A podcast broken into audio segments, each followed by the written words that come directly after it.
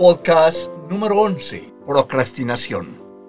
Bienvenidos al episodio número 11 de Liderazgo Transformador de CiroCoaching.com.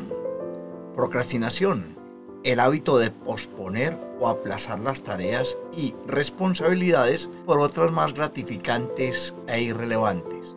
Les habla Efraín Cardona Ciro.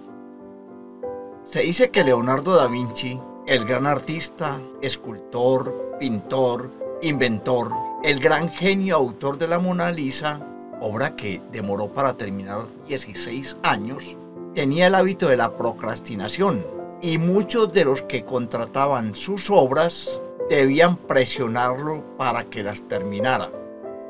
Si esto nos ocurre con nuestra labor en cualquier campo, nos traerá graves problemas y nos va a generar una pérdida significativa de credibilidad. Tal vez te haya ocurrido que te dispones a leer un libro y de pronto resultas consultando tu WhatsApp o pasas a tu Facebook, a tu correo electrónico. Puede resultar asistiendo a preparar un café para concentrarte mejor y luego sientes de nuevo que te ha entrado un mensaje, vuelves a consultar tus redes sociales, te tomas el café y resuelves ver un poco de televisión considerando que cuando termines podrás leer. Resultas viendo televisión dos o más horas, luego cansado y dormido. Al otro día es posible que digas que no tienes tiempo para leer. Carlos posterga la elaboración de un informe desde hace varias semanas. Piensa constantemente que tiene que hacerlo en varias ocasiones ha empezado y varias veces termina haciendo otras tareas que creía importantes y cada vez vuelve a prometer que pronto lo va a elaborar. Inclusive lo ha agendado cinco veces. Está ya a menos de tres días del plazo para entregar su trabajo y siente que le tocará trabajar bajo presión. Contra el reloj, asume la tarea, se estresa demasiado, finalmente lo termina se siente mal, sabe que pudo haber realizado un trabajo mejor, pero de tanto postergarlo, a lo último no tuvo el tiempo suficiente. La procrastinación logra hacer difíciles las cosas fáciles y aún más difíciles las difíciles. Por lo tanto, es importante abordar este hábito para cambiarlo por uno productivo y menos estresante. Hacer una sola cosa a la vez y dividirla en pequeños pasos suele ser muy útil en la tarea que debemos emprender. Apagar el celular, ponerlo en modo de silencio y ojalá no muy cercano a nuestro puesto de trabajo. Tener una hora para revisar las redes sociales.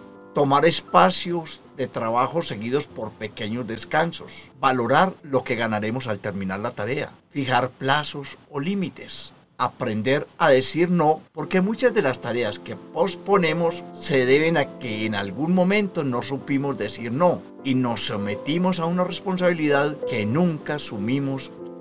Estas anotaciones las sumaremos a dos métodos bien interesantes, sencillos y efectivos. El primero, la ley de los dos minutos para dejar de procrastinar. David Allen, autor del libro Sé más eficaz, nos trae una estrategia fabulosa que nos facilita no procrastinar. Es la llamada ley de los dos minutos. Esta actúa de forma simple y nos permite definir la importancia de una tarea surgida de una interrupción. Así, definiremos si es importante parar nuestro trabajo y dedicarnos a ella o consideramos que puede esperar. El autor explica que si puedes hacer una tarea en menos de dos minutos, deberías hacerla ahora mismo. Si por el contrario te tomara más de dos minutos, resérvala para tu lista. Aunque no se trata de nada urgente o prioritario, si lo podemos hacer en menos de dos minutos, acometerlo nos hará más eficaces y así podemos seguir con nuestro trabajo sin traumatismos. La aplicación de esta estrategia nos permite evacuar algo que se debe y se puede hacer inmediatamente y no perder el foco de lo que estamos haciendo. Segundo, otra estrategia poderosa para evitar la procrastinación es la llamada regla de los 5 segundos. La autora Mel Robbins nos define este tiempo como el que toma nuestro cerebro para convencernos de no hacer las cosas para protegernos o también, más claramente, para llevarnos a nuestra zona de confort.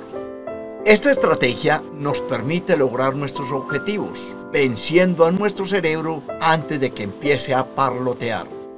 Es como el lanzamiento de un cohete. Cuando tengamos la tentación de procrastinar sobre algo importante que debemos acometer, empecemos contando de atrás para adelante. 5, 4, 3, 2, 1. E inmediatamente empezamos la tarea. Si fallamos, volvemos a hacerlo.